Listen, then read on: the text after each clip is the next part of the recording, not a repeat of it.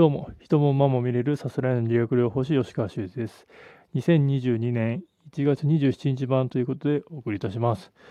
えっ、ー、と、この日の朝に衝撃的なニュースが入ってきました。えっ、ー、と、コビー・ブライアント氏が乗ったヘリコプターが落ちて、コビー・ブライアント氏が亡くなったというニュース。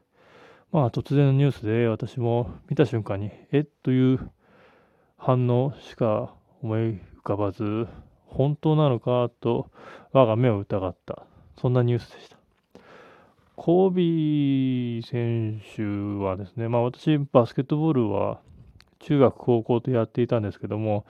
まあバスケットやってる現役時代というよりは、その現役が終わった後に、まあ、NBA を見出した時代の、まあ、中心選手ですね。私の現役時代はやはりマイケル・ジョーダンが中心。で、その後に出てきたのがコービー・ブライアント。で、今はレブロン・ジェームズになってますけども、まあ、コービー・ブライアント、今の NBA の若手選手にとってはもう憧れの存在、むしろコービー・ブライアントに憧れて NBA の選手になったという人が多いと思うので、私はまあその今の現役選手よりもかなり年はいって38なので、どちらかというと、まあ、NBA を、まあ、当時 NHK の衛星でやってる時代でした。で、レイカーズが、まあ、ちょうどシャックもいなくなってからの連覇の時代ですね。フィッシャーであるとか、ガソールがいる時代のレイカーズ。まあ、黄金期に近い時を見ている世代が私になります。まあ、コービー選手というと、やはりその圧倒的なオフェンス力、もう1対1に関してはもう無類の強さを誇るまあそういう反面、どうしてももう一人でやってしまうっていうその利己的っていう反、まあ評価が多かった選手でもありますが、もう、まあそんな批判を超越して、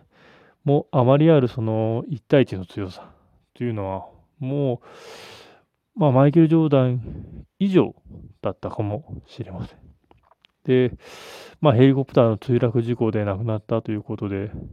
まあ、まあ、私もなんかそのスポーツ選手の死というところでいくと、アイトン・セナ選手が F1 中の事故死したというニュースにかなり近い衝撃かなと。まあ、まあ、セナ氏もそうですし、コービー選手もそうですが、もうそれ、亡くなったというところで時は止まるわけで、その後、まあ、50歳、60歳になってどんな姿になるかというのはもう見られないわけなんですけども、まあ、まあ、こんな言葉は言ってはなんなんですけど、ある意味でもしかしたら幸せだったのかもしれません。本当に太く短く生きたということ。で、やっぱりヘリコまあ、人間いつ死ぬかわからないというところなので、常に、まあ、その日その日、一日一日を大切に生きる。明日死んでもいいというような心構えでいるということが本当に大事かなと。誰一人いつ死ぬかなんてわかる人はいません。ただ死ぬことは確実なわけです。そんな中、じゃあ、おぎゃーと生まれた瞬間に生きているというのはどう死ぬかというところに皆さん向かっている。常に死というものは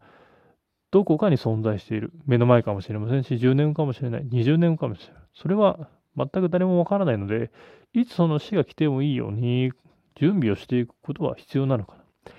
な。そのためにも悔いを残さないということ。まあ、コービー氏が悔いがあったかどうかはちょっとわからないところではありますが、そのニュースを聞いて真っ先に思ったのは、自分も一日一日を大切に生きようと改めてコービー選手の訃報を聞いて思った次第です。以上です。